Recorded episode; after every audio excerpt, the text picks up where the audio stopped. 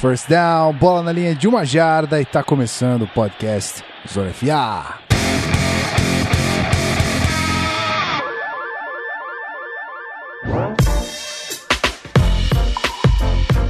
Seja muito bem-vindo, meu querido ouvinte. Sábado de manhã para você que tá na live, mas para você que tá no feed segunda-feira, cravadinho aquele episódio maroto. Tivemos probleminhas na semana passada, mas essa semana eu garanto que não teremos problemas, só teremos alegria, certo? E para dividir essas alegrias comigo, obviamente, eu tenho meu companheiro aqui de sempre, Rafael Martins. Olá, meu querido. Olá, muito bom dia, os amigos da live, hein? Simbora que sábado é dia de falar de futebol americano, a gente já sabe disso.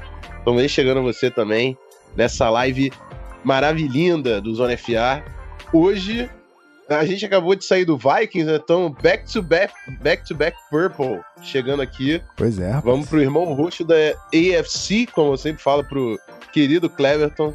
Hora de falar de Baltimore Ravens. Quer introduzir o nosso querido Cleverton ou eu faço as honras? Ufa, você é o nosso host. Oh, você não, é o não, nosso não, receptivo. Faz, faz, faz então... alguns programas que somos co-host aqui. Não, não existe mais apenas uma entidade.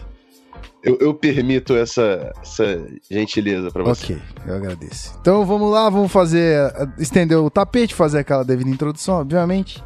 Lá da Casa do Corvo, mas também editor do MVP, obviamente, Cleverton Linhares. Seja muito bem-vindo.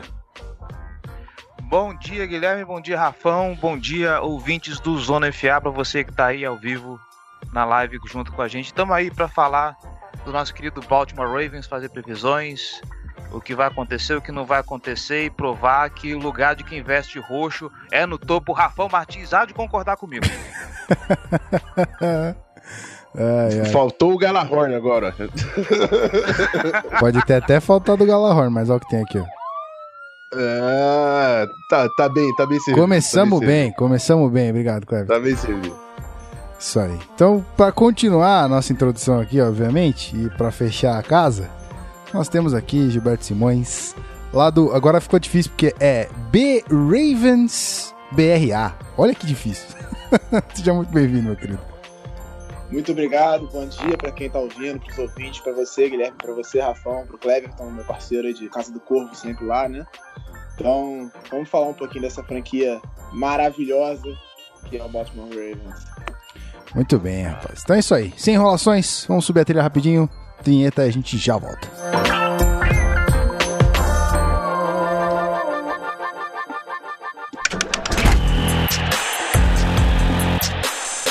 Podcast Zona FA.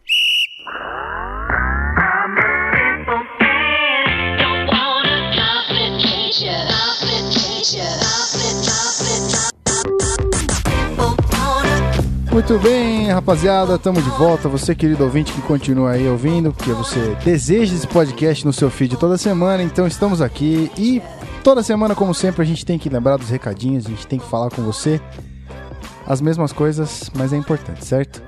Então, rapidinho antes de passar pro Rafão, ainda está rolando a pod pesquisa, vai até dia 15 de agosto. Faça o favor de responder pra gente se você puder, obviamente, né? É um formulário até extenso, mas é muito bacana, não precisa de nenhum detalhe pessoal, você pode responder sem nenhuma identificação. É só mesmo pra gente saber o perfil do ouvinte de futebol americano, o perfil do ouvinte de podcast, obviamente, pra gente identificar você e poder cada vez mais trabalhar o conteúdo para atender todo mundo, certo? Então é isso aí. Podpesquisa.com.br, não esquece, confere lá, é importante para a podosfera inteira. Fala que você ouve o Zona FA, Casa do Corvo é, e outros podcasts por aí, Fomonanet, MVP, por aí vai, beleza? É isso aí, então, Rafael Martins, conto com você para os outros recaditos. Sim, senhor, sim, senhor. Vamos começar falando do nosso canal no YouTube, youtube.com.br onde a gente faz as nossas transmissões ao vivo. De, não deixe de se inscrever no canal e clicar no sino para você ser avisado quando a gente entrar com as transmissões, porque a gente de vez em quando dá uma aquela flexibilizada por, por causa dos convidados. Então, assina e clica na notificação para receber o aviso. Além disso, a galera já está ciente da nossa nova plataforma de assinaturas, o PicPay, picpay.me barra canalzonefa. pessoal tava on fire no grupo essa semana, porque teve cashback aí de, de pagamento, né? Eu não lembro quanto foi o porcento, mas teve um cara aí que ganhou 40 conto de cashback. Era 40%. Falou que garantiu os próximos. Era 40%? Era 40%, só uma taxinha de, de pagar o boleto lá no cartão e 40%. Sim. Mas aí o cara falou: ganhei 40 conto aqui, garanti 3 meses de assinatura do Zona FA. Então É. chega lá no PicPay, dá uma olhada nos nossos pacotes, o Locker Room básico, Locker Room Franchise. E se você quiser entrar como torcedor, é a torcida que nos ajuda a ganhar os jogos dos playoffs. Então, por favor, chega e apoia como você conseguir. Se você não conseguir nos apoiar via essas assinaturas, por favor, chega no iTunes, cinco estrelas, um comentário generoso, está de, de ótimo tamanho já. Ou então no Facebook também, entra na nossa página do Facebook, procura lá, canal Zona FA, dá uma avaliação também de cinco estrelas, falando sobre, o, comentando o nosso podcast.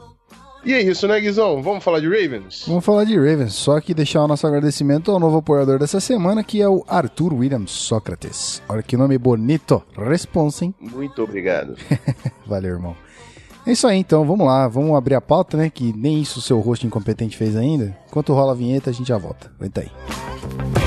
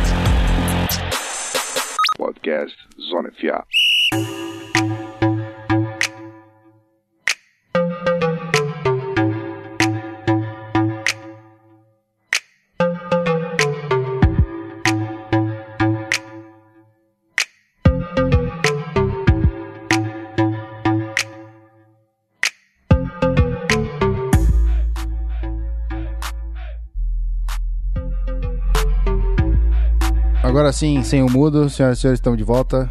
Ai, ai, ai. Sempre com o mudo, né? Tudo bem. Vamos lá, vamos falar de Ravens, que é muito mais interessante do que ficar apertando o mudo ou não. Aquele recap da temporada anterior, né? Faz parte, a gente faz aquele aquela breve relembradinha para saber como é que foi, pra gente passar para os nossos convidados e aí fazer uma avaliação breve do que foi. Campanha 9-7, 9 vitórias e 7 derrotas. Segundo na AFC North, sua respectiva divisão. Não se qualificou para os playoffs, mas como All-Pro aqui a gente teve o kicker Justin Tucker, que esse meninão é um monstro no segundo time ali. E também no segundo time o, o linebacker TJ Mosley.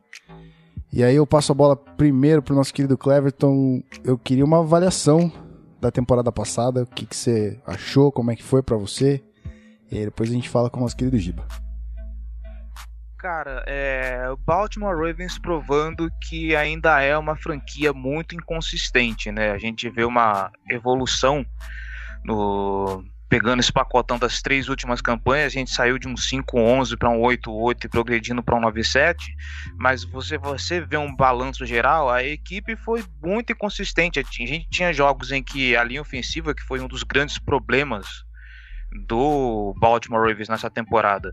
É, tinha jogos que é, jogava decentemente, tinha jogos que eram um desastre.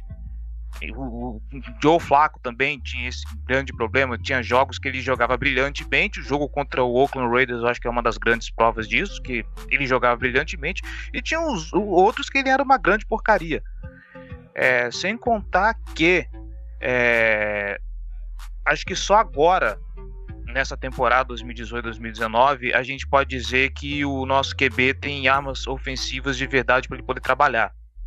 Porque a gente tinha lá o, o Mike Wallace, que o Mike Wallace era um, um sério problema para receber bolas. O, o Giba mesmo sempre salientou isso que ele recebia, ele não recebia a bola com as mãos, ele recebia a bola com o corpo. Então não era um cara de confiança, é, não tinha para quem fazer rota, é, rotas longas quando precisasse, era sempre aquele check down básico, gostava de passar para Tyrant. Então a gente não tinha uma, um ataque muito consistente que levasse o time para frente. Então o time sempre oscilava muito. E a prova disso é o calendário aberto que tivemos. Né? Se você olhar depois, principalmente da Bay, a gente pegou vários times, a gente pegou Houston, Texas sem deixar o Watson, a gente pegou Green Bay Packers sem o, o, o Aaron Rodgers e mesmo assim não conseguimos ter um aproveitamento que o calendário nos permitiu ter para chegar longe, culminando com a derrota de, contra os Cincinnati Bengals, que essa aí eu até me recuso a falar de tão frustrante que foi. Eu passo a bola pro Giba para ele complementar melhor isso aí.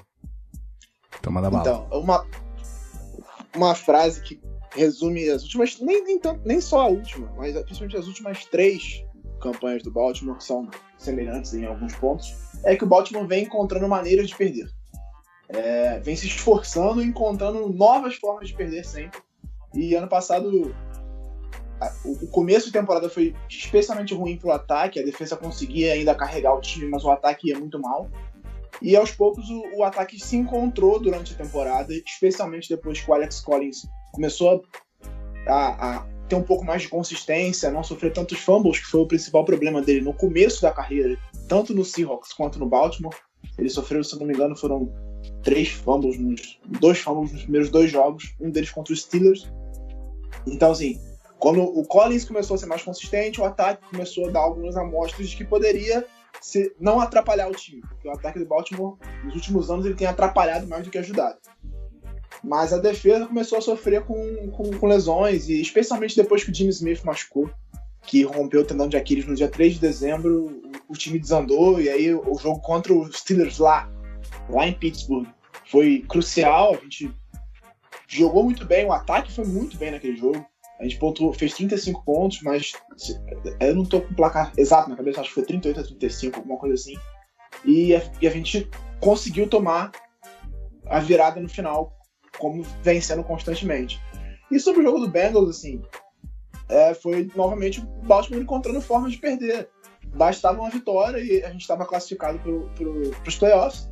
E aí você perde para um time que está eliminado, que fez uma temporada horrível, com um touchdown bizarro no final, assim. Então, acho que foi, aquele jogo foi meio que um resumo da temporada do Baltimore. Muito bem. Rafael Martins, conto contigo agora. Bom, eu vou fazer o meu papel aqui e, o, e perguntar. É, eu, a minha impressão, eu, eu, fiquei com a seguinte impressão do, do, do Raven. Eu achei que a defesa ela avança, é, de uma certa forma, ela evolui, mas o ataque ainda é bem inconsistente. No ano passado, eu senti que teve uma dependência bem grande do jogo terrestre, do Alex Collins, que teve uma boa temporada, inclusive. Mas, a, além do Alex Collins, eu queria que, que o Giba e o Cleverton eles elegessem veteranos, jogadores que apareceram que talvez uh, os outros times da NFL né, não tenham prestado tanta atenção por causa que não, não foram alavancados pela mídia, sim, mas que foram importantes para a temporada 2017 do Ravens. E aí eu deixo o, o Giba começar. É, no ataque, eu acho que talvez tenha sido um destaque que não, um jogador que mostrou potencial, mas que acabou tendo pouco espaço, assim, inexplicavelmente, foi o Chris Moore. Ele era o terceiro. Ele começou a temporada como quarto wide receiver do time, ganhou espaço, virou o terceiro, começou a ser retornador também. Teve alguns lances bons, ele recebeu um touchdown longo do Flaco contra os Steelers.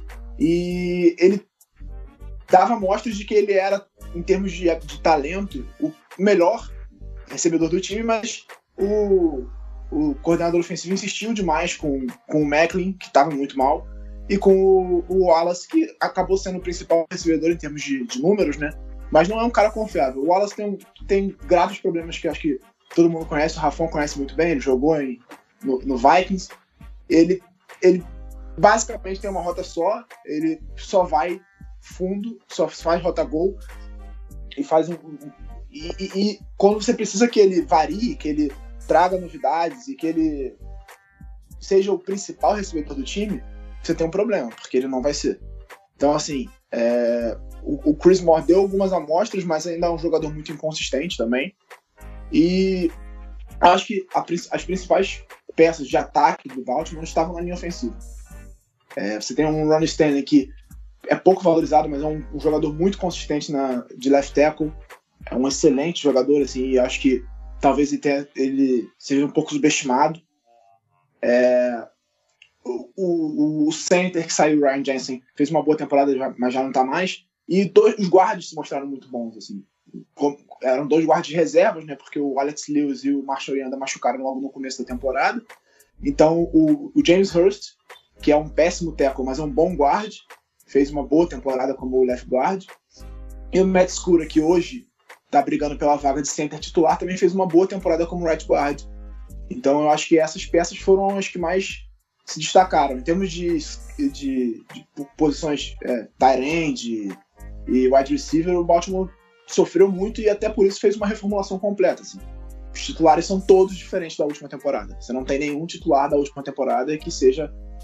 Tirando o Nick Boyle, mas o Nick Boyle é um talent muito mais de bloqueio do que de recepção. É, você não tem nenhum titular da última temporada que seja titular agora nesse começo de temporada. Vai daí. É, eu me vejo obrigado a, a votar junto com o relator e salientar dois detalhes. Pri- Primeiro, o, o Ryan Jensen, de como o Baltimore ele consegue criar esses caras é, super faturados na, na linha ofensiva, né? O Ryan Jensen é só mais um na conta que tá indo ser o, o guard mais bem pago Center. da liga, o center mais, desculpa, o center mais bem pago da liga, salvo engano. E um outro destaque que eu queria salientar também, não que ele seja, meu Deus, olha como ele é bom, mas ele era bastante oportunista e isso inclusive gerou um pouquinho de raiva do nosso outro participante lá da Casa do Corvo, o João Gabriel Gelli. Abraço pra você, Gelli, que era o. Que ele fez uma temporada até que decente, só que ele era bastante oportunista, sempre que precisava é, de uma bola assim pra, pra chegar na, na, na, end zone, é ele que tava lá. É, o Bacallen ele fez o que a gente esperava mais do Woodshead, que era aquele, Isso. aquele running back que saía mais para receber as bolas. O Woodshead teve uma lesão no, no primeiro jogo da temporada, com poucos snaps ele machucou e perdeu boa parte, quando voltou não voltou bem também. Mas o, o Bacallen acabou fazendo muito esse papel de, de ser o running back que sai para receber bolas e tal. Só que o Bacallen tem um sério problema, assim, ele não quebra teco.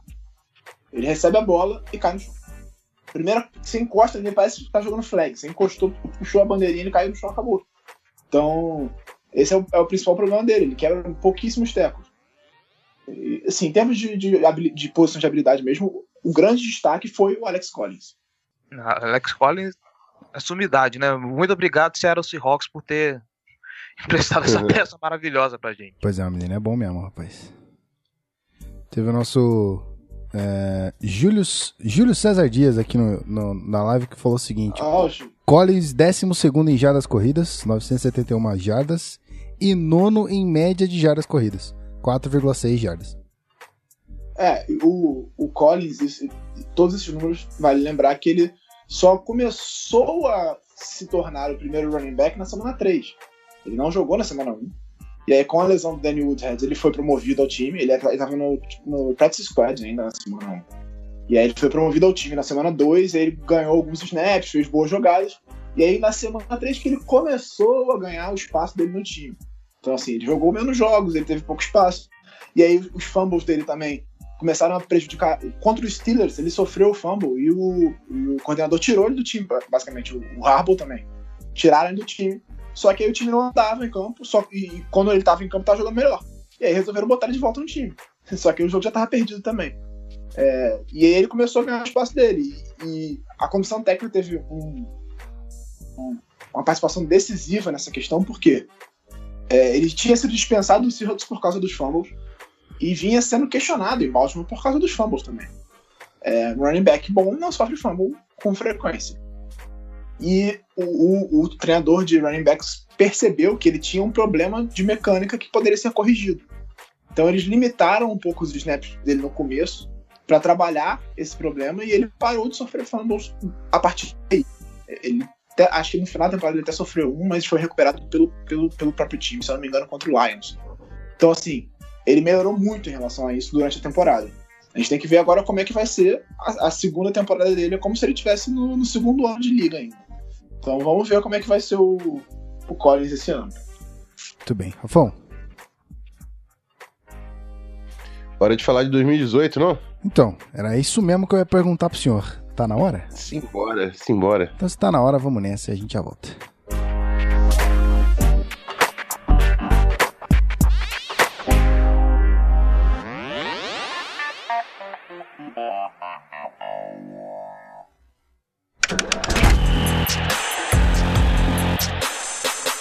Podcast Zona FA. Uhum.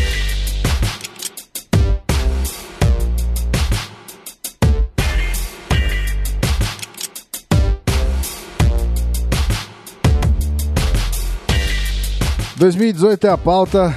E aí então a gente vai falar das novidades de Baltimore Ravens para esse ano. Obviamente, é essa a posição mais aguardada desse podcast. A gente vai projetar essa, essa próxima temporada do, do time em questão. Rafael Martins, o meu queridão, preciso de você para as mudanças de front office e coaching staff.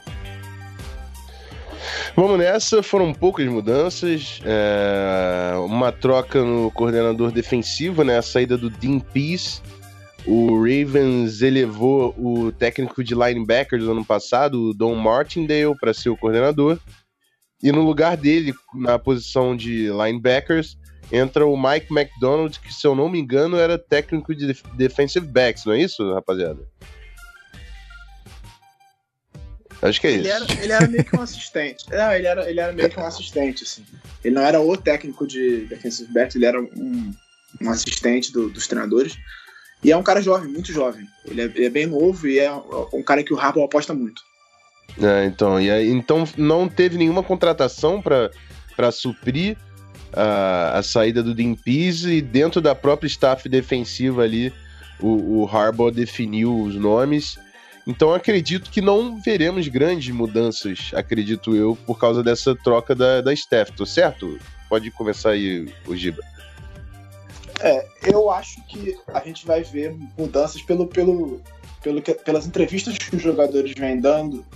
Eu acho que o perfil da defesa vai mudar um pouco, sim. É, o, o, o é um cara um pouco mais agressivo do que o Piso. O Piso é muito conservador, sempre foi, isso não é novidade. Ganhou um Super Bowl, merece todos os méritos. Esteve lá em Baltimore há cinco, cinco ou seis temporadas. Então, ele é um cara que merece todos os méritos, é um cara muito prestigiado. O Belichick traba trabalhou com o Belichick, é um, o Belichick gosta dele. Mas ele não vinha dando muito certo nas últimas temporadas, porque apesar dele ter muito talento, acho que é inquestionável que a defesa do Baltimore é talentosa e todo mundo espera muito da, da, da unidade, via-se um- uma defesa muito conservadora. E a tendência é que isso mude pelo que os jogadores vêm falando. O, o CJ Mosley já falou que o, o, o Martindale tá dando é, jogadas muito diferentes, muitas atribuições novas para eles e tá soltando mais os jogadores, dando mais responsabilidade aos jogadores do que o Dan Pease dava. E o próprio Martindale, na coletiva de apresentação, ele falou que ele é um cara mais agressivo do que o Pease, o que, que nem sempre é bom. Ele mesmo falou, nem sempre é bom. Às vezes eu sou agressivo demais. Então, assim, a gente, acho que a gente vai ver uma def- uma defesa mais agressiva e mais criativa do que era do Dan Pease. Se vai dar certo, não sei, mas é o que é a minha expectativa é essa. É uma coisa que a torcida né, tá muito tem muita expectativa em cima disso é porque o Dan Pisa, ele é conhecido entre os torcedores por ser um coordenador meio arregão. Vamos dizer assim, ah, o time tá garantido, beleza, a defesa tá indo bem, aí chega nos finais, relaxa. E isso muitas vezes, dependendo de um jogo mais disputado, a gente viu isso contra, o, contra os Steelers, eu lembro da, da galera ter comentado muito isso também, pode ser bastante prejudicial. Vamos ver o que, que o Don Martindale tem para fazer com, com, com essa defesa aí. E se eu não me engano, acho que teve também uma adição na, na- na- na- nos coordenadores de ataque, né? O Mornweg, ele tinha duas atribuições ano passado, além de coordenador ofensivo, acho que era ele que treinava os quarterbacks, é isso mesmo, Giba? É isso, aí chegou o James Urban para ser o, o treinador de quarterbacks. Verdade, a gente esqueci E- disso. Isso é uma coisa também que talvez possa ajudar o Mornweg nessa temporada, apesar das críticas que a gente ainda tem a ele de ser um cara conservador demais. É, vamos ver agora se com uma atribuição só e tendo uma outra pessoa destacada só para cuidar dos quarterbacks, a gente vê uma, uma, uma melhoria também no, na, na chama, na- no planejamento das jogadas. né? É, o, Ur- o Urban foi é, treinador de wide receivers nos Bengals nas últimas cinco temporadas e saiu para assumir os quarterbacks do, do Baltimore. É, Então ele tem a responsabilidade de recuperar o Flaco e de desenvolver o Lamar Jackson. Né? Então é um cara que vai ser importante. Ele chegou. Acredito que a contratação dele já foi pensando que poderia acontecer no, no draft também, né? Que já era a hora de talvez trazer um quarterback para ser desenvolvido. E ele assumiu essa função agora. Também está sendo muito elo- elogiado o trabalho dele durante a, a pré-temporada, mas é pré-temporada é aquele momento onde tudo são flores, né? Tudo é uma maravilha, tudo funciona. ninguém dropa. Eu, eu ainda diria mais, ele veio para melhorar o Flaco, desenvolver o Jackson e, e- e evitar que o, Robert, que o Roberto Griffo III se machuque. Novamente. Ah, mas aí você Novamente. que passar mágica, né? É? Contrataram o Mr. M e eu não tô sabendo. É, porra, Pô, chamaram o David Copperfield pra, pra fazer isso aí? Não entendi. Mas é isso aí. Guizão, bora pras mudanças de elenco? Vamos nessa, vamos falar de free agency aqui. Algumas movimentações mais de saída do que entrada. Vamos fazer, vamos fazer aquele overview bonit- bonitão, né? A gente fala todos os nomes, depois nossos queridos convidados fazem aquela avaliação. De saída aqui a gente teve a aposentadoria de Danny Woodhead, nosso running back aí que já passou pelo, pelo Chargers, estava no Baltimore, encerrou a carreira aí. Terrence West foi pro Saints, também running back. Aqui, quatro wide receivers saindo também. Mike Wallace foi pro Eagles. Michael Campanaro foi pro Titans. Chris Matthews virou free agency e free agent. E Jeremy McLean também free agent. Os dois fora do time. Dois talentos também de saída. Benjamin Watson foi pro Saints. E Crockett Gilmore também free agent. Uh, três saídas na OL aqui. Ryan Jensen foi pro Bucks, Austin Howard foi pro Colts e Luke Bowanko foi pro Patriots. Saída de um linebacker, Stevie Johnson, virou free agent. E dois defensive backs aqui saindo também. Os dois também free agents, o Brandon Boykin e o Lordarius Webb. De entrada, poucos nomes aqui, mas a chegada do quarterback Robert Griffin III, já conhecido aí, que veio do Browns. Três wide receivers chegando: Michael Crabtree, que veio do Raiders, John Brown, Cardinals e Will Snead do Saints, e o safety Kai Nukwa, que veio do Browns. Uh, passo a bola pro Giba de novo, então, já que a gente tá nessa escadinha. Manda pra gente as avaliações aí das entradas e saídas desses nomes de Baltimore. É, você vê que, até pela lista que você citou, muitas, muitos dos jogadores que saíram ainda estão desempregados. Considerando o Woodhead que se aposentou, você tem o Chris Matthews, o, o Macklin, o, o, o Steven Johnson, o Brandon Boyk, o Ladarius Webb, todos esses sem emprego. O Gilmore também. Então, assim, o Baltimore, especialmente no ataque, ele iniciou uma reformula... Ele tentou reformular o grupo de recebedores do Flaco, que não vinha rendendo. Benjamin Watson tava tá na hora de aposentar já também, tá quase lá. Então, assim, e foi o, o- o jogador que mais recebeu passes do Flaco na temporada. Os, os famosos checkdowns, né? Então, acho que a, a tônica é basicamente essa. Saíram muitos jogadores que não estavam rendendo e chegaram novos, especialmente no grupo de recebedores que mudou completamente. Assim, o único jogador que de fato teve espaço considerável na última temporada e que permaneceu entre os, os wide receivers foi o Chris Moore.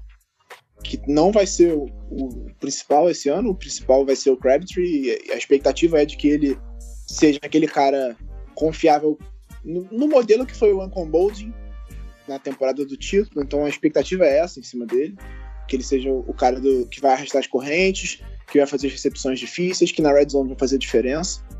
E que, mas quem eu acho e espero que vai ser o principal alvo do Flaco, o cara que ele mais vai gostar de passar vai ser o Will Smith. É, o Flaco ele, ele, ele rende muito bem quando, quando tem um slot receiver jogando bem, e eu acho que o, o vai, vai ocupar bem essa posição. Enquanto o John Brown vai fazer o que ele sabe de melhor, que é esticar o campo, alargar a defesa para dar espaço para os recebedores. Então, eu, eu vejo com bons olhos essa mudança no grupo de recebedores. Eu acho que a gente tem um grupo, se você olhar a listagem, a gente tem um grupo mais talentoso do que a gente tinha na última temporada. O Griffin, eu acho que ele chega mais como um, conselheiro pro Lamar Jackson, né? Então, assim, é o cara que vai mostrar para ele o que não fazer também e talvez dar dicas de como cuidar melhor da saúde dele, considerando que eles são dois quarterbacks que saem muito do pocket, que correm muito, então assim, mostrar para ele que, cara, toma cuidado pra não se machucar muito e tal. E o Nakua, é, eu acho que é um cara que veio para brigar por uma vaga no roster, eu acho difícil talvez que ele fique, porque você tem os dois titulares questionáveis, o Tony Jefferson e o Eric Weddle, você tem um, um calouro chegando bem, que é o Sean Elliott, e tem o, o nosso querido do- da última temporada que me deu branco agora, o Clever, me ajuda aí. Oi? O nosso safety é, draftado na última temporada, que a gente ficava brincando com ele no- na casa do Corvo, O Chuck o. Clark? Isso, Chuck Clark. Que foi draftado na sexta rodada, a gente debochava toda a vida dele e ele ganhou espaço na última temporada, começou a ganhar snaps defensivos, vem se destacando, então eu acho que a chance do Nakua ficar no elenco foi baixa. Deve pegar um practice squad no máximo. Mas assim, eu acho que o Baltimore hoje tem um grupo mais talentoso do que ele tinha na última temporada. Vai que é tua, Cleverton. Então, é, não tem muito o que falar, né? O, acho que o Giba explanou é, o principal recado que essa free, agency, essa free agency deu. A maioria dos caras dispensados aí estão todos desempregados. Eu não sei o que, que o Saints quer com Benjamin Watson, sinceramente. Se alguém souber aí, me responda. É, nossa maior perda foi o, o- o- o Ryan Jensen mesmo.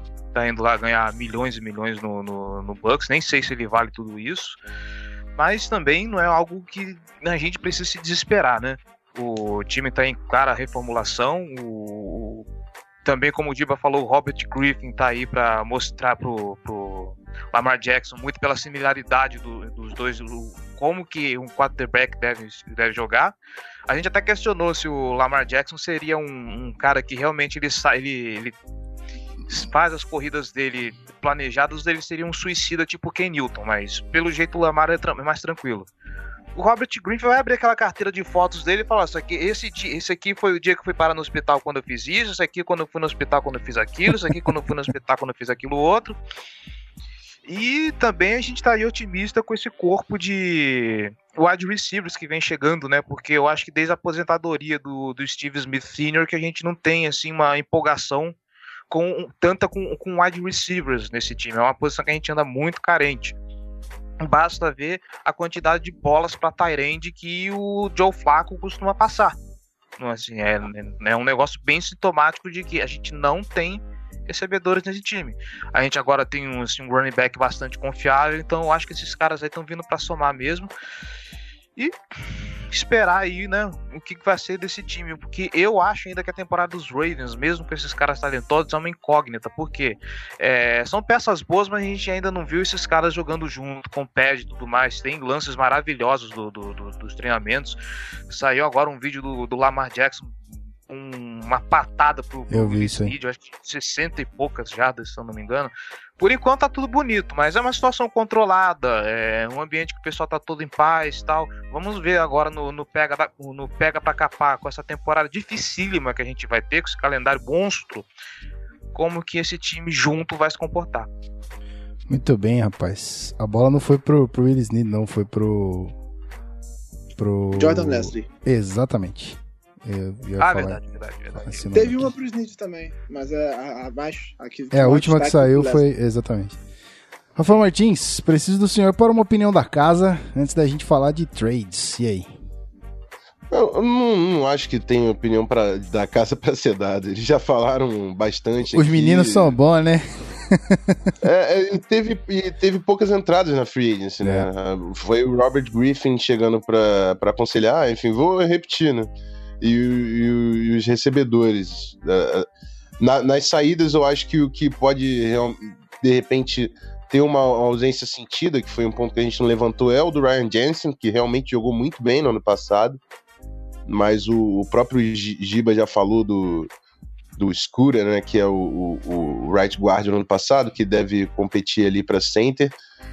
Mas eu vou passar as trades, que esse- o, o, o Baltimore, a gente, a gente não viu tantas entradas aqui na, na Free Agents, Mas o Baltimore se movimentou pra caramba no draft, cara. E tem escolha pra ser contada aqui. Guizão vai gastar ali a saliva, Ai, ai. porque. Deixa eu ver aqui, ó. Vocês sabem de cabeça quantos foram? Foram 12. 12 jogadores chegando pelo draft. É isso aí, amigo. Então vamos às trades, que todas também envolvem ah, ah, escolhas, né? Perdão.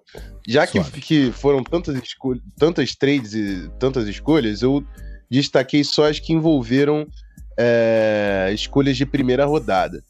Então, no caso, foi quando o Ravens enviou a escolha 16 do- da primeira rodada e a 154 da quinta rodada para o Bills pelas escolhas 22 da primeira rodada e 65 da terceira rodada. Então, Ravens fez um trade down e trocou uma quinta por uma terceira. Então, ganhou uma escolha de terceira rodada ali no draft. Abrindo Depois o- do Tremaine Edmonds, vale ressaltar. Isso aí, perfeito. Outra trade down do Ravens, enviando a escolha 22 e uma escolha de sexta rodada para o Titans, pela escolha 25, desceu três casas, e a escolha 125. Então ganhou uma escolha de quarta rodada a mais, dando uma escolha de sexta. Mais capital de draft que o, que o Ravens acumula.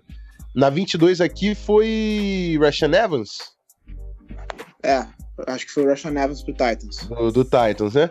E aí a última trade aqui envolvendo a primeira rodada, aí já não, não foi uma trade down, foi o Ravens subindo e enviando a escolha 52 da segunda rodada, a 125 da quarta rodada, que eles conseguiram na trade com o Titans, e uma escolha de segunda rodada de 2019. Foram duas escolhas de segunda rodada e uma de quarta rodada.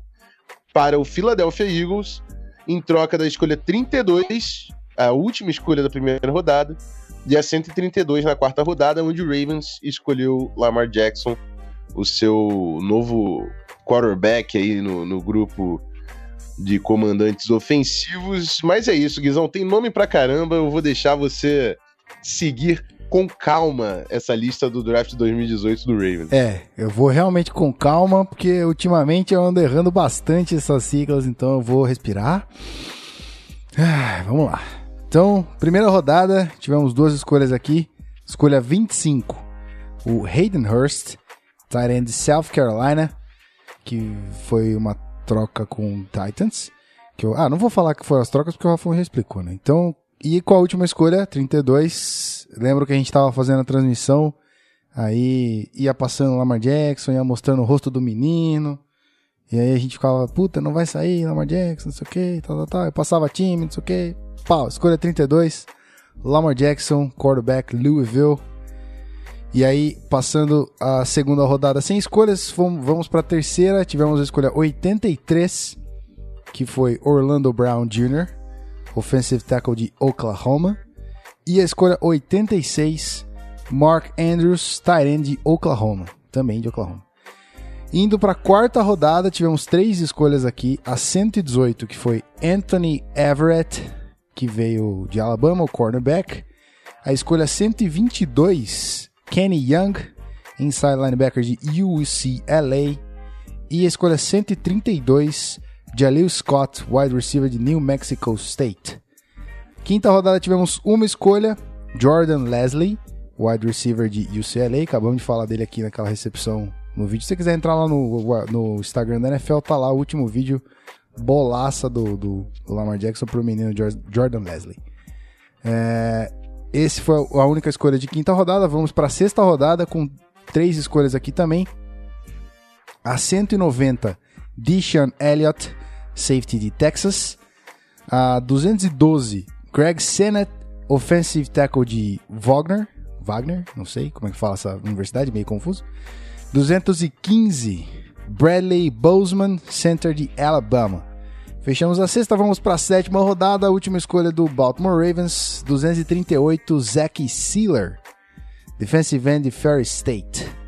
Meus amigos, eu vou inverter aqui a escadinha, vou passar agora para o nosso querido Cleverton.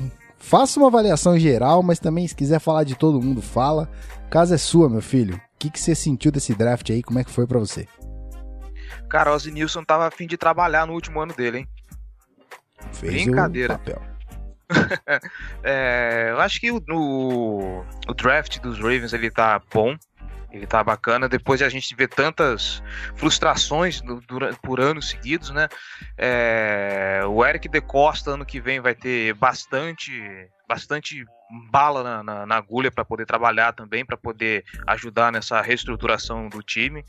Ah, eu lembro que é, é curioso a gente falar isso, que a primeira escolha do- dos Ravens, talvez pelo custo-benefício, tenha sido a pior desse draft.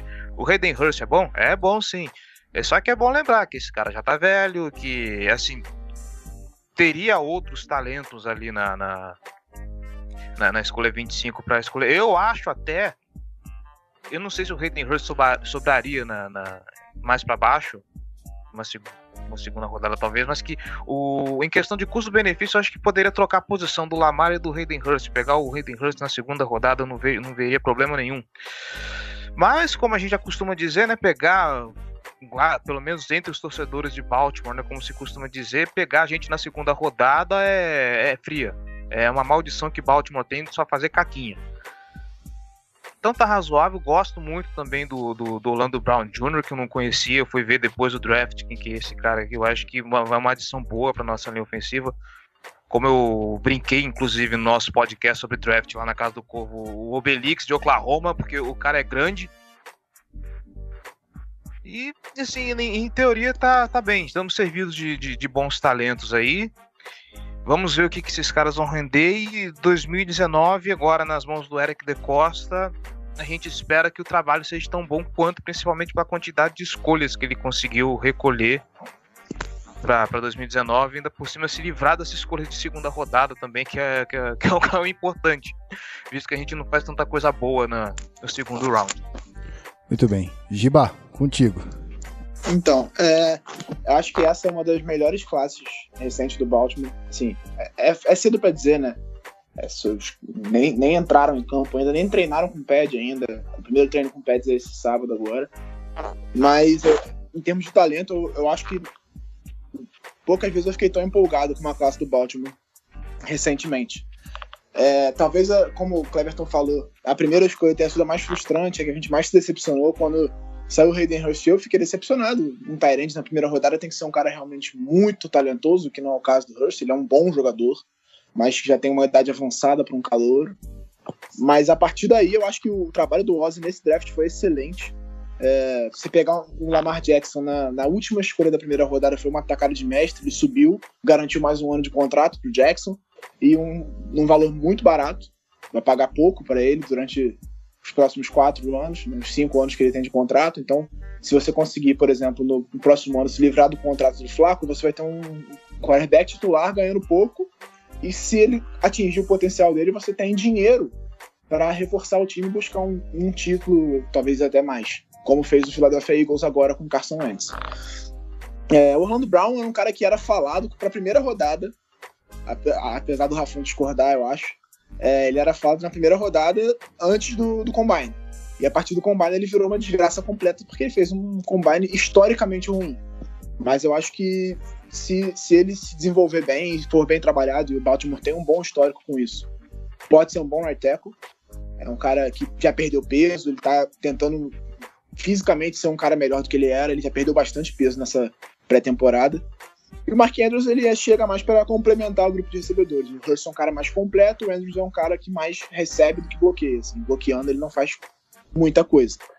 Uma das escolhas que eu mais gostei foi a do Everett, na quarta rodada. É um jogador que eu gosto muito, eu achei muito talentoso.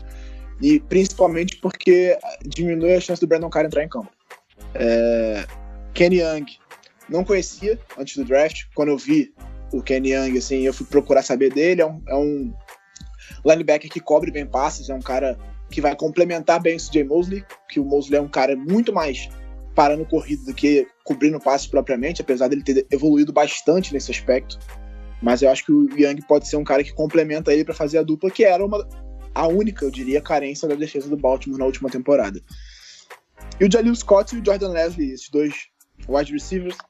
É, o Scott é um cara mais red zone, né? Mas é, eu gostei da escolha. Não acho ruim, eu acho que ele pode ser. Pode cavar uma vaga e entrar em campo em situações específicas. E o Leslie foi um cara que eu tinha até falado com o Gélio, nosso outro participante da Casa do Corvo, antes do draft, que é um cara que eu tinha gostado dele, vi talento nele. Eu assisti bem o bowl do o UC, de UCLA e ele mostrou talento apesar do, de estar jogando com o quarterback reserva. Então, eu tô otimista e a, a química dele com o Lamar Jackson nesse, nessa pré-temporada tem, tem mostrado se mostrado promissora.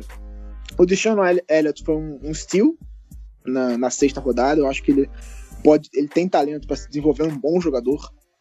O Senat não se espera muita coisa. Ele é um cara que era jogador de basquete até pouco tempo atrás e é, um- é bem ágil para um, pra um tackle, mas também não espero que ele tenha vaga. Talvez acho que fique até fora do roster nessa temporada, que é difícil em Baltimore, é raro um jogador ser selecionado, no draft ficar fora do roster. Bozeman tá brigando pela vaga de center com o Scura e talvez com o Alex Lewis. E o Zach Siller foi a última escolha da carreira do Ozzy Nilsson. Acho que vai ficar mais marcado por isso do que pelo desempenho dele em campo, né? Muito bem, rapaz. Agora, primeira vez eu acho nesse episódio, vamos não divergir, mas temos uma opinião um pouquinho diferente, né, Rafa Martins? Sobre Orlando Brown, principalmente. É, mas enfim, eu não tenho nada contra o Orlando Brown, assim. Só, só achava que o pessoal levantava ele Sim, sim. sem merecer. É o único ponto. Não acho que pode até vir a ser um bom jogador. Não é essa, não era esse o meu problema com ele. Mas vamos lá, né? O, o, o, o, o Giba falou que é- não é tão comum o Ravens ter jogadores draftados que não fazem roster, mas no caso desse ano, que são 12, eu acho bem possível que algum desses nomes aqui vão parar no, no practice squad, que, que seja, da franquia nesse ano. Vamos lá, começando pelo início do draft, é, é, falar de Hayden Hurst e do Mark Andrews. Não vou me estender muito também, o Giba já falou. O Hurst é um cara mais completo. O grande ponto aqui era, era a idade avançada dele, que Tyrande normalmente demora um pouco para começar a se desenvolver e operar com eficiência na NFL. A gente viu o caso do. Caraca, o cara que veio de Alabama agora pro Bucks. Não vou lembrar o nome de cabeça, mas o cara era um dos grandes. Isso, o.J. Howard, que era um dos grandes prospectos de Tyrande no, nos últimos anos aí do draft e não, não chegou chegando. O Tyrande é uma posição difícil de você pegar. E o Hurst, com a cidade avançada, se ainda demorar para apresentar alguma coisa em campo, pode impactar na, na carreira dele como um todo, quando você tirar né, o período que ele ficou na NFL. Mas vamos ver, o Mark Andrews é um cara, um bom recebedor e o, o Ravens precisava de recebedor, de recebedores, consegue identificar espaços em zona, acho que vai ser importante, pode contribuir imediatamente numa escolha de terceira rodada, você não, não precisa de muito mais do que isso. Lamar Jackson, cara, pra mim, baita de uma escolha, é um cara que é playmaker, é um cara inteligente, dedicado. Vai depender agora da staff do, do Ravens desenvolver esse cara. E tem alguma coisa com quarterbacks de Louisville que eles começam a cair e são escolhidos na 32ª escolha, né? Porque foi igualzinho com o Terry. Terry era first overall e no final das contas foi na 32 num trade-up do Vikings e agora aconteceu o mesmo com o Lamar Jackson que entrou no lugar dele lá em Louisville. Desejo muito sucesso pro cara. O que, o que foi divertido ver Lamar Jackson na NCAA é brincadeira. É... Tomara, tomara que desenvolva lá. Nesse ano vai, vai, vai, vai rolar um, um papel diferente né, de aprender a, a- a velocidade do jogo profissional. O Flaco, o Flaco deve sim ser o titular nesse ano, mas a gente vê alguma coisa no camp também de, de formações em que os dois estão em campo. Vou até pedir pro, pro pessoal elaborar em cima disso depois. Mas enfim, Orlando Brown é um cara que fisicamente é imponente, é, mas contou demais com esse físico em toda a sua carreira na NCAA. Ele não tem, para mim, nenhum fundamento da posição de linha ofensiva que ele pode contar. Então ele vai ter que ser desenvolvido bastante pela staff, mas pelo próprio potencial atlético que ele tem, pô, o cara é 6'6", mais de 300 pounds, enfim. 6'6", não, acho que ele é até maior, né? Deixa eu conferir aqui, rapidinho. Vamos ver. A gente colocou no Instagram lá. Deixa eu dar uma olhada aqui. É, eu lembro que a gente colocou, mas eu Já eu falo pra não tu rapidão. Só um minuto. Ele tem 2 metros e 3, que é igual a... Ih, rapaz, tá tudo, tá tudo nas Ele é medidas. 6'8". Tudo nas medidas 6'8". dos Estados Unidos, aí Sabe. fica difícil. Eu sabia que ele era maior do que 6'6". Ele é 6'8", cara. Então, o cara tem muito, mu- muita envergadura, muito tamanho, que pra tackle faz toda a diferença pra você estabelecer o primeiro contato. Então, é uma joia ali bruta para staff trabalhar. Aqui, já falando das escolhas do terceiro dia, eu gosto bastante do potencial do de Aliu Scott e do Jordan Leslie. O problema do Jordan Leslie é que ele também não tinha uma posição muito definida em um, em um CLA, então o staff do Ravens vai ter que achar qual a melhor posição para ele ali no ataque. Deshaun Elliott é um cara que sabe jogar muito bem cobrindo, é, então quero ver como que ele vai se encaixar nesse time. E o Bradley Bozeman é um, um center de uma linha ofensiva que joga em pro style, é, então o cara tem bastante fundamento vindo da NCAA. E o próprio Giba aí falou que ele tá disputando pela vaga de center titular, cara. Se você conseguiu um cara que tá disputando por vaga de titular na sexta rodada, também é muito valor aqui nessa nesse, nesse penúltimo round. Então, como um todo, é claro que é uma classe muito profunda, muitos jogadores, mas teve bons valores aqui durante, durante as escolhas do Baltimore Ravens. Muito bem. O que, que você ia pedir pros nossos queridos convidados avaliarem?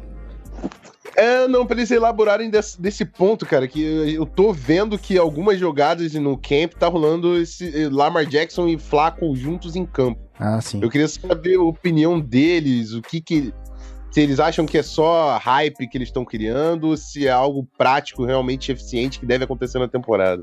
E aí, guys? É, o, o- desde, desde o draft, o, o já, já tinha falado sobre essa possibilidade de botar os dois em campo, que o Baltimore gostaria de ter o, de usar o talento do Lamar Jackson de alguma forma. Como isso vai acontecer? Assim, a gente não, não- eu não consigo imaginar. Talvez o Lamar Jackson é, saindo, alinhando de de wide receiver em alguns momentos, ou recebendo fazendo um wildcat, não sei, eu não sei como é que vai acontecer, mas é, é, uma, é um planejamento do Baltimore de ter os dois em campo em alguns momentos e algumas jogadas específicas. É, eu, sou meio receoso quanto a isso, eu acho que é inventar demais, eu acho que talvez seja mais uma cortina de fumaça do que outra coisa, assim, meio para fazer as defesas se prepararem para essa possibilidade, que é para dar mais trabalho para o adversário, de ter que imaginar como é que isso vai ser e tal, do que propriamente algo muito muito elaborado em relação assim, a algo muito importante no plano de jogo. Vai ser uma coisa mais pontual, mas de fato é uma coisa que o Baltimore está projetando desde o draft. E aí, Pô, o, o Giba roubou minhas palavras, cara. Ele fala justamente isso, cara. É, de que isso pra mim é- tem muito cara de, de smoke bomb, sabe? De, de que não vai ser algo realmente efetivo, sabe? Assim, pode ficar. é, Sei lá, de repente, ó, mostrar pros adversários, ó, o que a gente tá planejando. Temos um, um QB corredor aqui, a gente vai usar ele de wide receiver também. Não, não, não vai acontecer isso na temporada. Acho que é só pra, pra disfarçar mesmo, ver com, inclusive ver como é que o, eu tenho esse palpite de que talvez seja pro, pro, pro Harbaugh ver como o, o, o jogo corrido do Lamar se comporta. Tipo, ah, se precisar sair do pocket e correr com a bola, vamos ver como é que ele se comporta em campo. Mesmo colocando ele numa posição diferente, vamos ver a capacidade que esse moleque tem de ganhar jardas com o pé. Fora isso, é... pra dentro de campo eu não vejo no, no que poderia ser eficiente, mesmo se o time estiver planejando assim, um Wildcat, não, não vejo quão eficiente seria colocar Flaco e, e Lamar Jackson em campo. Eu vejo como uma cortina de fumaça mesmo. Nada. Até porque se fosse uma coisa pra ah, surpreender o adversário, você não conta, né? Você pega, treina isso, prepara isso, e aí na hora do jogo você bota os dois em campo e o cara vai se assustar. É. E aí vai enrolar a defesa adversária. Se você tá contando, é porque de fato é mais uma coisa pra é, dar trabalho pro adversário se preparar e talvez usar em alguma situação específica, do que de fato algo que você queira surpreender seu adversário botando os dois em campo. Faz todo O sentido. máximo que pode acontecer é tipo aquelas situações engraçadinhas de como a gente tinha muito na hora do. Como a gente fez muito essa temporada, que foram. Acho que a gente teve, teve dois, três fake punts, se eu não me engano, nessa temporada, sabe? O, o John Harbaugh que ele faz uma jogada engraçadinha, um momento muito específico do, do, do jogo. E colocar os dois em campo e ver o que que dá. Mas fora tipo, ah, tá, o jogo já tá garantido, ou, ou então, sei lá, precisa de um, de um, de um TD ou de um ganho de, de jardas para Pra chegar no field goal e deixar o Tucker chutar, aí faz um negócio desse. Agora, fora isso, Isso aí, rapazes. Então, passadas as impressões pós-draft, pós todas as avaliações e mudanças pro time aí, vamos falar das metas e da onde os senhores querem que Baltimore esteja ao final dessa temporada. Começando então pelo Clareton que tava falando já. Quero uma meta, hein? Quero uma meta, quero saber o que, que você espera, como é que você define a próxima temporada e justifique isso aí pra gente. é, eu vou meio que pagar de, de presidenta Dilma Rousseff aqui. e não vamos estipular uma meta, vamos deixar uma meta aberta. Exato. Por que, que eu digo isso? É, abrindo o calendário aqui dos Ravens, a gente pega Titans fora, a gente pega Panthers fora, a gente pega Kansas, Atlanta Falcons fora, a gente pega Kansas City Chiefs fora. É um calendário que não ajuda. E principalmente muito para um time que está em reformulação. Mandou um bocado de gente embora, tá vindo umas peças interessantes aí, mas a gente não sabe como é que essa galera vai funcionar junto. Eu lembro de ter come- comentado no- com, com a galera do No Flags e no Twitter também. As minhas expectativas, inclusive, inclusive, estão mais baixas nessa temporada do que era na temporada passada. Por quê? A gente contava muito de ah, o Perman finalmente vai mostrar para que veio, o Kenneth Dixon que veio com tanta pompa aí que é um cara, que um cara bom vai jogar e no fim das contas aí tomou duas suspensões, é, tomou uma suspensão e, e foi parar no, no, no, no injury reserve. Nada deu certo aquele ano. Para essa temporada agora a gente tem um calendário muito difícil. Tem aí um peças novas que a gente precisa testar ainda. É, a gente tá na expectativa de Joe Flaco fazer uma apresentação muito boa.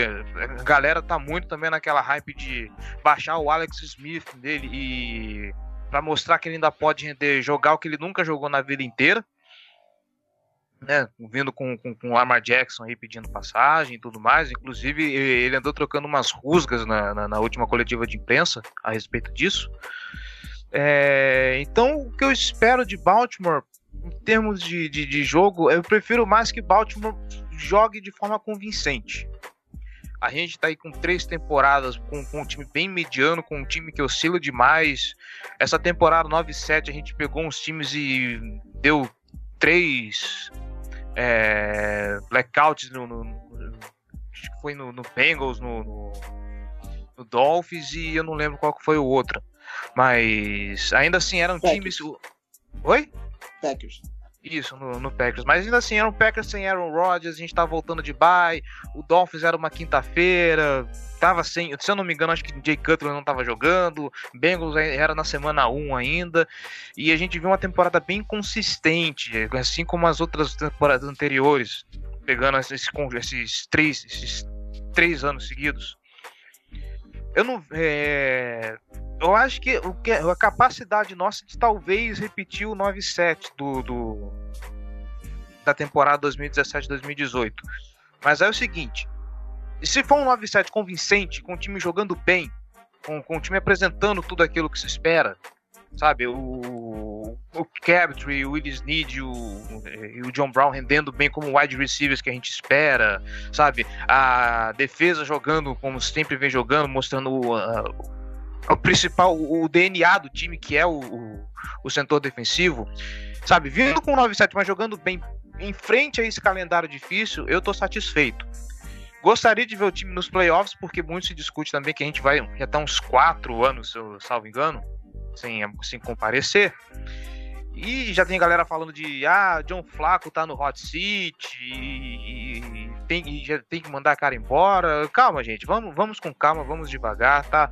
É, é um time que tá se reformulando, é um calendário que tá vindo difícil, então mesmo que não vá nos playoffs, mas mostrando convencimento, sabe? Eu representando o 9-7 convincente, que eu acho que vai ser o teto do, do time, uma, uma, uma perspectiva bem realista barra pessimista. Se, se jogar bem, pra mim tá ótimo, mostrando que o time tá preparado para as próximas temporadas. Muito bem. Giba, contigo. É, eu tô na vibe bem pessimista também, porque o calendário é muito ingrato. Acho que o Baltimore tem um dos calendários mais difíceis da liga esse ano. Se você pegar a AFC West, ainda pegar a NFC South, né? É, Atlanta Falcons, Carolina Panthers. É, vai ser um calendário muito complicado para o Baltimore, então eu não espero muita coisa, sinceramente, assim, em termos de classificação. De talvez consiga um 9-7, se jogar muito bem, consegue um 10-6. Mas não, não com a expectativa tão alta em termos de classificação por causa disso. Assim. São times mais prontos, mais preparados e que mostraram mais coisas que o Baltimore na última temporada. Mas, por outro lado, eu espero um Joe Flacco saudável pela primeira vez nos últimos dois anos. Né? Assim, nas últimas duas temporadas ele não fez a- a- o training camp. Ele perdeu o training camp inteiro. Isso é muito, muito importante, ainda mais com as mudanças todas que acontecem frequentemente em Baltimore. Você mudar wide receiver o tempo todo, você mudar coordenador, coordenador ofensivo o tempo todo. Então, assim, eu, eu espero um Flaco jogando melhor, de fato, do que jogou na última temporada, um cara mais consistente e com sangue nos olhos, porque ele tá revoltado com essa história do Lamar Jackson, ele não gostou. Ele tenta, não deixa transparecer tanto, mas eu acho que ele tá mordido, ele tá nervoso. Ontem ele deu duas atravessadas na, na imprensa, na, na coletiva, por causa dessa história, que perguntaram pra ele quando que ele vai encher o saco de, de- das perguntas sobre o Lamar Jackson. E ele falou que não vai encher o saco que a gente vai ganhar e vocês não vão perguntar essas coisas pra mim. E também perguntaram sobre ele estar mais motivado nessa temporada. Ele falou que não ia responder porque qualquer coisa que ele falasse eu ia dizer que seria por causa do Lamar. Então ele não ia falar sobre isso. Então assim, ele tá mordido e é uma coisa que a gente não costuma ver o Flaco, o Flaco energizado, como eles estão chamando, né? On fire. Então eu espero um Flaco diferente esse ano. Se vai ser diferente bom, não sei. Se der certo, pode levar o time mais à frente. Mas eu espero um Flaco bem diferente das últimas temporadas esse ano. Então acho que o ponto-chave do Baltimore, até onde o Baltimore pode ir, é como vai estar o Flaco. Se ele estiver bem, com uma linha ofensiva protegendo ele bem, porque a expectativa é essa, voltando o Yanda, voltando o Alex Lewis, a gente teve muitas mudanças na última temporada por conta de lesão. Mas esse ano vai mudar da, linha titular, se ninguém machucar, vai mudar só o center e o right tackle. Então, a expectativa é essa. Assim. Se o Flaco de fato se mostrar, que se quiser mostrar mesmo que ele tá, tem, tem lenha pra queimar e entrar com vontade e focado e saudável, talvez a gente possa sonhar com alguma coisa aí. Muito bem. E aí, Rafael Martins, como estamos? Como ficamos? Para onde iremos? Eu acho que com metas definidas muito bem aí pelos nossos dois convidados, é hora de partir para aquele encerramento maroto. Muito bem, então palminhas para os nossos convidados. Obrigado pelas avaliações. Vamos subir a trilha que a gente já volta para continuar esse episódio até o fim. Continuar não, né? Encerrar aí a gente já dispensa nossos convidados e encerra esse episódio agradecendo-os muito. Já voltamos. Podcast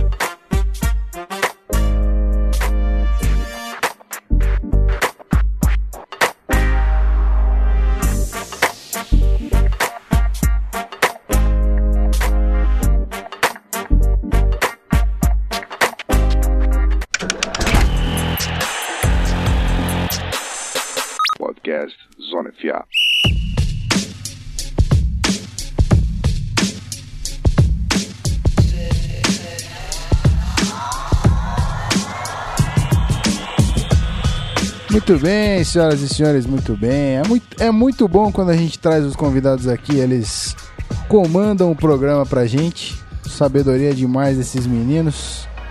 Mais uma vez, muito obrigado. Eu vou começar aqui pelo nosso querido Cleverton.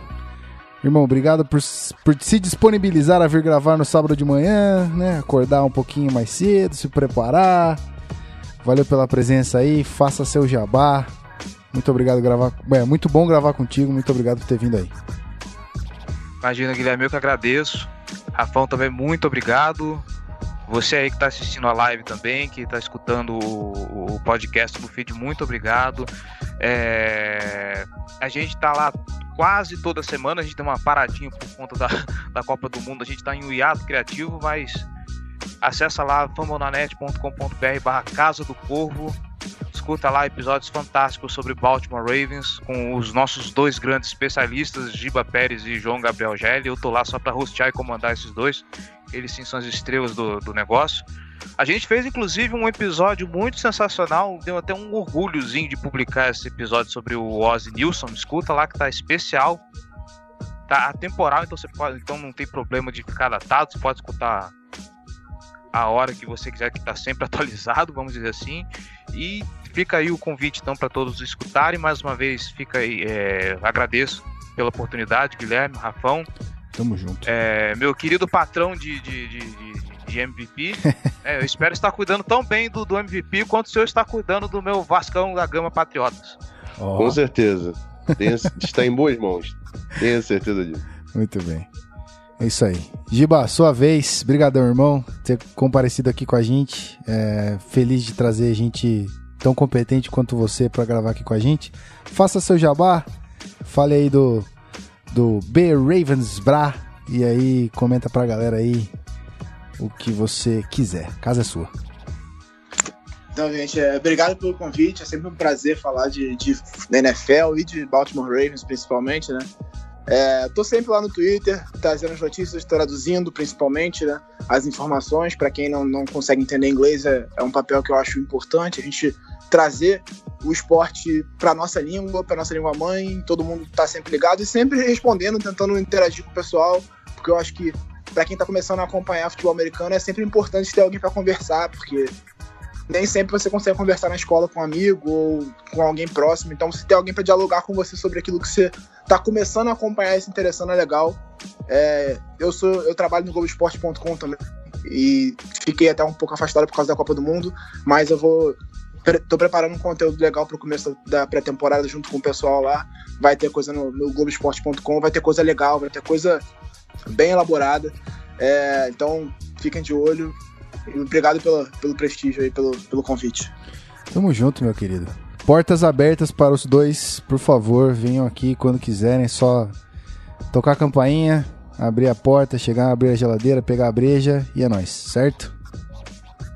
Igualmente para vocês também, as portas da Casa do Corvo estão sempre abertas. Muito bem, Valeu. fechado. Obrigado. aí. É nóis. Rafael Martins, meu querido, vamos dar aquele tchauzinho para a galera que está no feed para aquele episódio maroto da segunda-feira. E é isso aí. É isso. Vamos que vamos, que o 49ers já tá batendo na porta, hein? Agradeço novamente os nossos dois convidados. Um prazer. Os torcedores do Ravens estão muito bem servidos com esse preview maravilhoso e depois, é claro, acompanhando toda a temporada com a Casa do Corvo e com o Twitter do, do, do BR, B Ravens Bra. Não deixa de seguir a galera lá e simbora, Guizão. Let's go, my boy. Vamos nessa, gente. Valeu. Você que tá no feed aí, muito obrigado. Se puder, não esquece de deixar aquela avaliação no iTunes marota pra gente, ajuda muito. Mas também, se puder avaliar em qualquer um dos agregadores, se tiver avaliação nesse agregador que você tá ouvindo, faça isso pra gente, por favor. Conta muito, beleza? Se não puder apoiar a gente lá no, no Apoia-se ou no PicPay, você pode apresentar para um amiguinho, certo? Chama um amiguinho, igual o Giba falou, chama o brother da escola e fala: irmão, chega aí, vamos ouvir esses caras aqui que os caras têm uma parada pra falar, certo? Então é isso aí, a gente se vê na quarta-feira. Você que tá aqui com a gente na live, segura aí. Pra você que tá no feed, um grande abraço e valeu!